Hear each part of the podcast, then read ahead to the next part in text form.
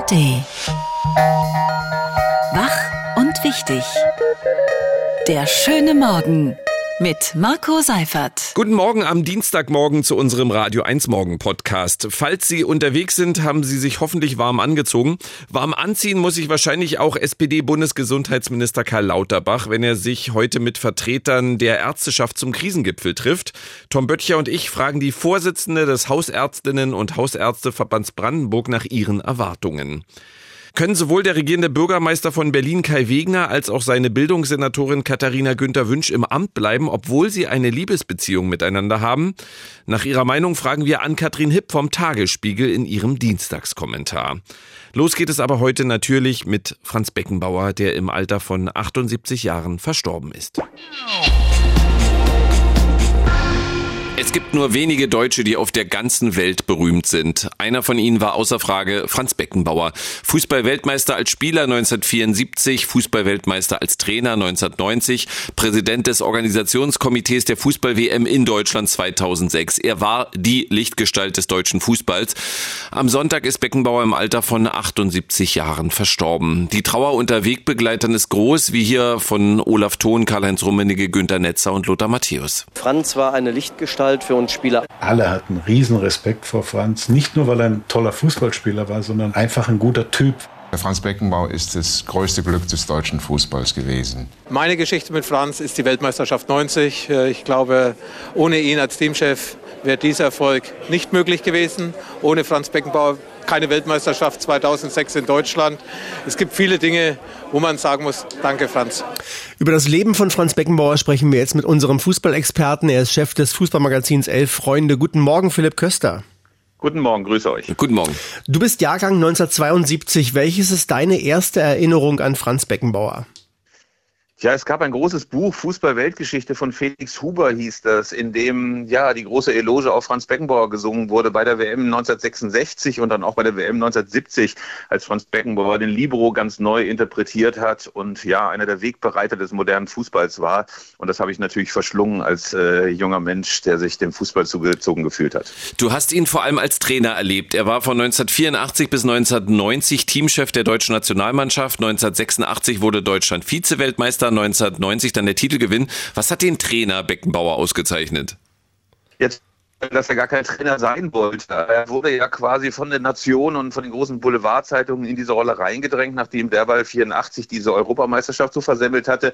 Und äh, dieser Widerwillen zeichnete ihn auf positive Weise aus, weil er den Spielern ganz, ganz viel Freiheiten gegeben hat. Man muss sich nur die alten Veteranen wie Lothar Matthäus, wie Frank Mille und andere mal anhören, wie viel Freiheiten er ihnen gegeben hat, wie sehr sie sich von ihm verstanden gefühlt haben. Und letztlich ist auch die WM 1990 und der Titelgewinn auf diese Leichtigkeit, die er ausgestrahlt hat, zurückzuführen. Und dann hat Beckenbauer die WM 2006 nach Deutschland geholt. Im Jahr 2000 bekam Deutschland den Zuschlag, unabhängig von den Korruptionsvorwürfen, die später aufkamen. Welche Bedeutung hatte aus deiner Sicht diese WM 2006 für Deutschland? Na, sie war natürlich eine Initialzündung für einen neuen Blick auf das Land. Auch wenn dieses Sommermärchen zwischendurch mal sehr verklärt wurde, auch irgendwie quasi als neues Erweckungserlebnis der Deutschen, war es schon äh, vier Wochen ein rauschartiges Erlebnis. Also jeder, der das damals miterlebt hat, wird ihm ja beipflichten. Das gute Wetter mag dazu auch beigetragen haben. Aber klar ist schon, das war ein Turnier, wie es vielleicht kein zweites gab. Es war vielleicht die beste Weltmeisterschaft, die man so erlebt hat. Hört man ja auch ganz von vielen internationalen Gästen. Also das ist nicht zu unterscheiden unterschätzen quasi als Transmissionsriemen für die, für die Entwicklung des deutschen Fußballs. Jeder, der Franz Beckenbauer mal getroffen hat, berichtet davon, was für ein unglaublich freundlicher Mensch er war. Es hieß, dass er immer Glück im Leben hatte. Das änderte sich spätestens 2015, als sein Sohn Stefan im Alter von 46 Jahren an einem Hirntumor gestorben ist. Dann gab es noch Korruptionsvorwürfe rund um die WM-Vergabe. Wie schwierig waren die letzten Jahre für Franz Beckenbauer? Sehr, sehr schwierig. Also er hat den Liebesentzug der Öffentlichkeit eigentlich nie verstanden. Ähm, er sah sich ja selber auch nicht zu Unrecht als eine der ganz großen Gestalten des deutschen Fußballs, dass man dann so harsch mit ihm umgegangen ist, dass man insbesondere seine Rolle bei dieser Vergabe so herausgehoben hat, wo er nicht ganz zu Unrecht sagt, äh, in den Nuller und in den 90er Jahren wurden eben solche großen Turniere hauptsächlich durch Bestechungsgelder vergeben. Das hat ihn sehr gekränkt und er hat sich mit der Öffentlichkeit auch nicht ausgesöhnt. Was äh, ein tiefer Fall war, insbesondere nachdem er vorher quasi von der ganzen Nation auf ein hohes Schild gehoben wurde. Berti Vogts, auch Weltmeister von 1974 und später Bundestrainer, hat vorgeschlagen, den DFB-Pokal zukünftig nach Franz Beckenbauer zu benennen. Was hältst du von diesem Vorschlag? Also ich bin ja ein großer Freund solcher Ehrungen. Ich finde den Namen DFB-Pokal auch nicht so charmant, dass man unbedingt lange an ihm hängen sollte. Wenn das Ganze am Ende die Franz Beckenbauer Trophäe genannt wird, finde ich das eigentlich sehr, sehr schön. Insofern eigentlich ein äh, sehr schöner Vorschlag, zumal er ja von einem langjährigen Weggefährten von Franz Beckenbauer kommt. Berti Fuchs hat ihn ja über viele Jahre begleitet. Also das sollte sich der Deutsche Fußballbund durchaus mal überlegen. Franz Beckenbauer ist im Alter von 78 Jahren verstorben. Über das Leben des Kaisers und mögliche Würdigungen haben wir mit dem Chefredakteur des Fußballmagazins Elf Freunde Freunde gesprochen. Vielen Dank, Philipp Köster. Bitte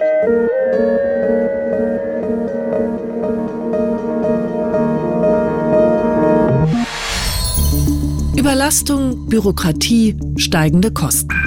Niedergelassene Ärztinnen und Ärzte klagen schon lange über die Bedingungen, unter denen sie arbeiten müssen. Zwischen Weihnachten und Neujahr blieben daher auch tausende Arztpraxen in Deutschland geschlossen.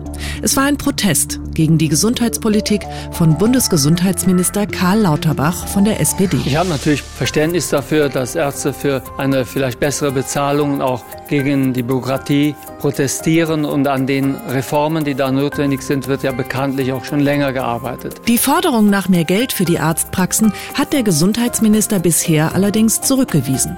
Heute hat Karl Lauterbach die niedergelassenen Ärztinnen und Ärzte zu einem Krisengipfel eingeladen. Und darüber sprechen wir jetzt mit Dr. Karin Harre. Sie ist Vorsitzende des Hausärztinnen und Hausärzteverbands Brandenburg und hat eine Praxis in Walsleben bei Neuropin. Guten Morgen, Frau Harre. Guten Morgen. Hallo. Guten Morgen. Bevor wir das allgemein besprechen, gehen wir erstmal in Ihre Praxis. Wie stark ist die Überbelastung in Ihrer Praxis und wie schlecht ist die Vergütung? Also die Überbelastung ist, liegt natürlich vor allem, wie schon gesagt wurde, auch in dem Einspieler eben gerade natürlich in der Bürokratie und in den immer weiter zunehmenden ja, Kontrollmechanismen und ähm, ja, also sagen wir mal, früher war es so, wenn Sie jemand eine äh, Krankengymnastik verschreiben wollten, dann haben Sie auch so ein kleines rosa Rezept, wie, wie, wie für ein Medikament hat man aufgeschrieben, sechsmal Krankengymnastik, Diagnose, Kniearthrose rechts. Heutzutage müssen Sie da ein äh, viel größeres Formular mit zig Rubriken, wo Sie dann fünfmal weiterklicken müssen und alles Mögliche ganz genau eingeben. Und dann ist es auch noch, gibt es noch ein Budget, da müssen Sie aufpassen, dass Sie bei der richtigen Diagnose auch das Richtige aufschreiben und damit Sie nicht nachher dann in zwei Jahren einen Regress bekommen und so weiter. Also das sind alles so Sachen, die die Leute natürlich nerven hm. und äh, ja, die also jetzt wirklich mal dringend geändert werden müssen. Haben Sie das so, können Sie es mal grob überschlagen? Wie groß ist der Anteil an Ihrer Arbeitszeit, den Sie für Bürokratie verwenden müssen? Naja, ich würde sagen, am Tag hat man schon, also rein, sagen wir mal, Papierkram und noch Dinge so zu regeln, das ist immer in, nach der Sprechstunde noch so anderthalb Stunden, wenn nicht zwei, hat man noch damit zu tun, äh, diese ganzen Dinge zu regeln. Mhm. Jetzt geht's ja um Entbudgetierung, die Sie da einfordern. Ist ja was, was äh, auf das sich SPD, Grüne und FDP auch schon im Koalitionsvertrag geeinigt hatten. Was macht denn die Entbudgetierung dann besser an Ihrer Arbeit und woran merke ich das als Patient? Ja, also an der Bürokratie ändert das natürlich noch nichts, das ist richtig, aber äh, äh, die Entbudgetierung bedeutet eben, dass wirklich alle Leistungen, die erbracht worden sind, auch wirklich zu 100 Prozent bezahlt werden. Und das ist jetzt eben nicht der Fall.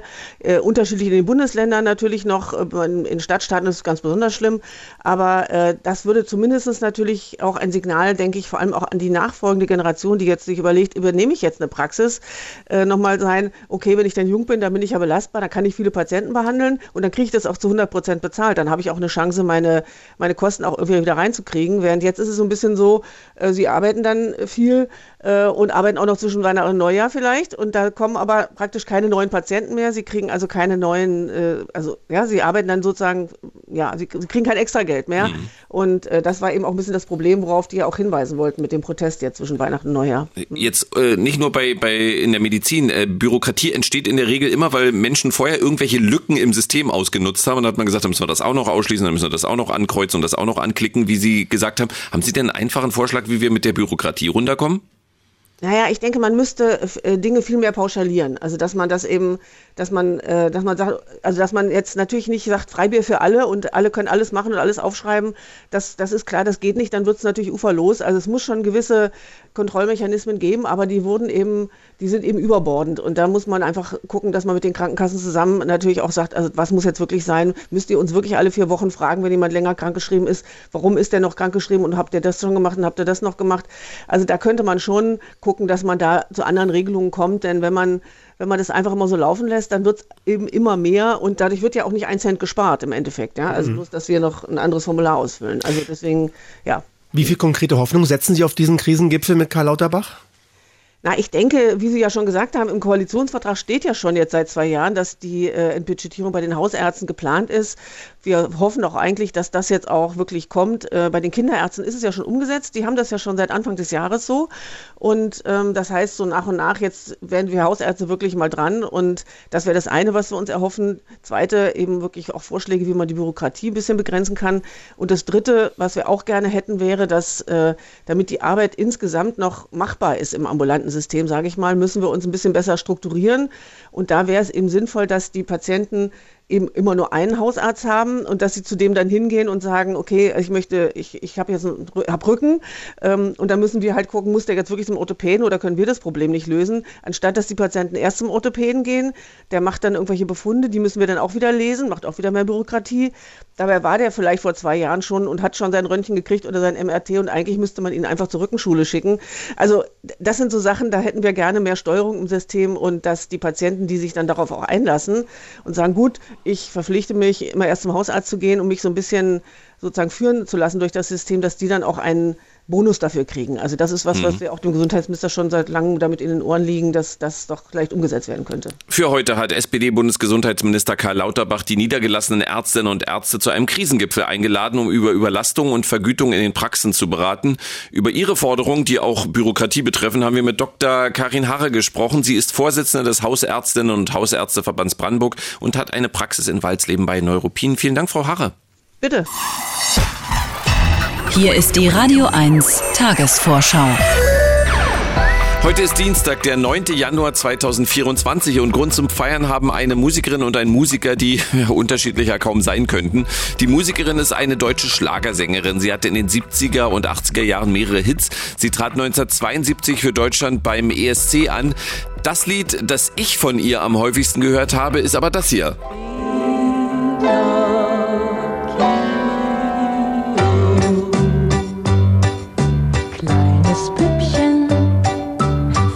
this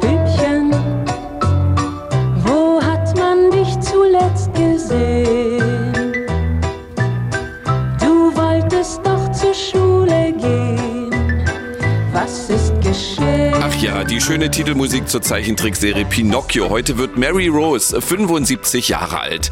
Genau fünf Jahre älter ist der Musiker, der beim Musikmagazin Rolling Stone auf Platz drei der 100 größten Gitarristen aller Zeiten gelandet ist. Er komponierte den größten Hit seiner Band Led Zeppelin, der so beginnt.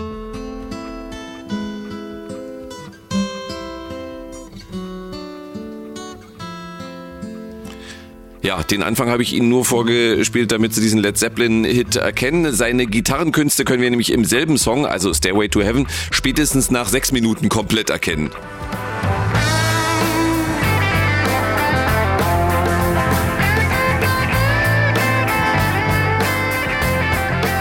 Heute wird Jimmy Page, Gründer, Gitarrist und Produzent von Led Zeppelin, 80 Jahre alt.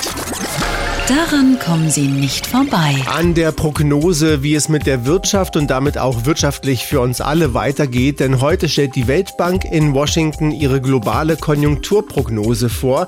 Der Bericht gibt unter anderem einen Ausblick auf das erwartete Wirtschaftswachstum in diesem und im kommenden Jahr fast direkt vor ihrer Haustür. Findet wieder der Bürgerdialog zur Sache Brandenburg statt. Um eng mit den einzelnen Landkreisen und kreisfreien Städten in Kontakt zu bleiben, finden die Kabinettssitzungen der Landesregierung unter Leitung von SPD-Ministerpräsident Dietmar Woidke regelmäßig vor Ort im Land statt. An den Gesprächen nehmen auch Ministerinnen und Minister von CDU und Grünen teil. Los geht es um 18 Uhr in der Fleminghalle in Luckenwalde. Der Bürgerdialog findet in der Regel am Abend nach der Kabinettssitzung in den jeweiligen Regionen statt. Der Eintritt ist frei. Jede und jeder kann kann kommen, Fragen stellen, diskutieren oder einfach zuhören. Eine Anmeldung ist nicht notwendig. Im Namen des Volkes steht eine Gerichtsanhörung zur Frage der Immunität von Donald Trump an. Der Ex-US-Präsident wird nach eigenen Angaben heute zur Anhörung eines Berufungsgerichts über die Frage seiner Immunität im Zusammenhang mit einer Anklage wegen versuchten Wahlbetrugs erscheinen. Er hat angekündigt, an der Verhandlung in Washington teilzunehmen. Natürlich habe er als Präsident der USA Anspruch auf Immunität gehabt, behauptet Trump. Der 77-Jährige ist in der US-Hauptstadt im Zusammenhang mit versuchtem Wahlbetrug angeklagt. Bevor der Prozess beginnen kann, muss aber die Frage geklärt werden, ob Trump wegen seines Verhaltens nach der Wahl vor drei Jahren auf Bundesebene überhaupt strafrechtlich verfolgt werden kann oder ob er durch seine Immunität als Präsident geschützt ist und auf keinen Fall vergessen. Dass es bei allem Gemecker und Genöle in Deutschland jede Menge Menschen gibt, die sich ehrenamtlich engagieren. Einige von ihnen werden heute gewürdigt, wenn der Bundespräsident zum Neujahrsempfang in Schloss Bellevue einlädt. Gemeinsam mit seiner Frau Elke Büdenbender erwartet äh, Frank-Walter Steinmeier rund 50 Bürgerinnen und Bürger aus allen Bundesländern, die sich um das Gemeinwohl in besonderer Weise verdient gemacht haben. Außerdem sind Repräsentantinnen und Repräsentanten des öffentlichen Lebens eingeladen, also auch Vertreterinnen und Vertreter aus Politik, Kultur und Zivilgesellschaft. Das war die Radio 1 Tagesvorschau.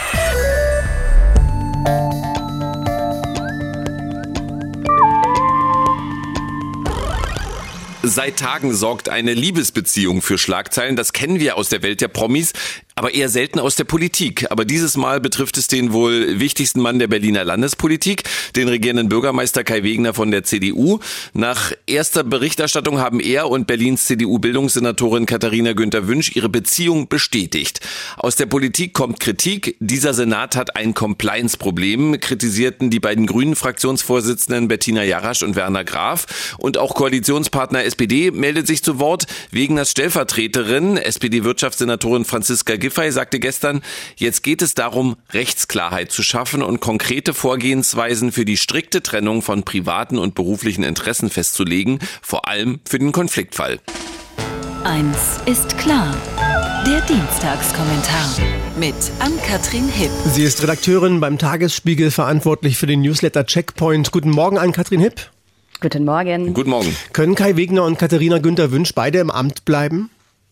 Ja, das scheint äh, auf jeden Fall der aktuelle Plan zu sein, dass die beiden das nach dem Motto nur die Liebe zählt als politisches Power-Couple durchziehen und hoffen, dass sie da einigermaßen unfallfrei durchkommen. Ich halte das ehrlich gesagt für relativ abenteuerlich und gewagt und bin gespannt, ob und wie lange das gut geht. Ich werde da gleich nochmal auf einzelne Punkte eingehen, vorab aber vielleicht schon mal eine kurze Anmerkung für alle, die sich jetzt schon massiv ärgern, weil ich die beiden nicht einfach in Ruhe lasse und es überhaupt wage, mich hier als Journalistin in vermeintlich private Angelegenheiten einzumischen. Natürlich sind Beziehungen etwas höchst Privates und natürlich haben auch Politiker ein Recht auf Privatsphäre, gar keine Frage. Aber wenn sich in diesem konkreten Fall zwei Menschen nicht nur den Küchen, sondern auch den Kabinettstisch teilen und gemeinsam eine fast vier Millionen Metropole regieren, wird das Private unausweichlich zum Politikum. Und deshalb muss man drüber reden, wie man jetzt damit umgeht. Zumindest juristisch sind Wegner und Günther Wünsch auf der sicheren Seite, auch wenn es da einen Paragraphen im Senatorengesetz gibt, der eventuell noch heikel werden könnte könnte, ist aktuell eigentlich erstmal davon auszugehen, dass eine Beziehung zwischen dem Regierenden und seiner Senatorin rechtlich erstmal kein Problem darstellt. Politisch ist das so ein bisschen eine andere Frage. Zum einen, weil bis dato völlig unklar ist, in welchem Verhältnis die beiden eigentlich zueinander standen, als Wegner Günther Wünsch zur Bildungssenatorin gemacht hat. Also da heißt es ja in der Erklärung offiziell, die beiden hätten sich im Herbst 2023 entschieden, eine Beziehung einzugehen, also ein gutes halbes Jahr nach der Kabinettsbildung. Was davor war, wissen wir erstmal nicht, aber es hätte natürlich eine gewisse Brisanz, wenn Wegner seine Geliebte zur Senatorin gemacht hätte, auch wenn, und das muss man an der Stelle, glaube ich, nochmal betonen, sie fachlich absolut kompetent und versiert ist und wahrscheinlich die beste Bildungssenatorin, die Berlin in den vergangenen Jahren hatte. Mindestens genauso entscheidend ist, wie die Zusammenarbeit in Zukunft eigentlich aussehen soll. Also da ließen die beiden ja mitteilen, dass es selbstverständlich sei, dass sie, Zitat, im Zusammenhang mit ihrer Amtsführung Privates und Berufliches strikt trennen. Ja, was sollen sie auch sonst sagen? In der Theorie ist das auch erstmal leicht gesagt. Interessant wird es bei der Frage, wie genau das in der Praxis eigentlich umgesetzt werden soll. Darauf hat ja auch Franziska Giffey angespielt. Und es fängt damit an, dass die beiden natürlich in einem Abhängigkeitsverhältnis zueinander stehen. Also der Regierende kann seine Senatsmitglieder jederzeit entlassen lassen.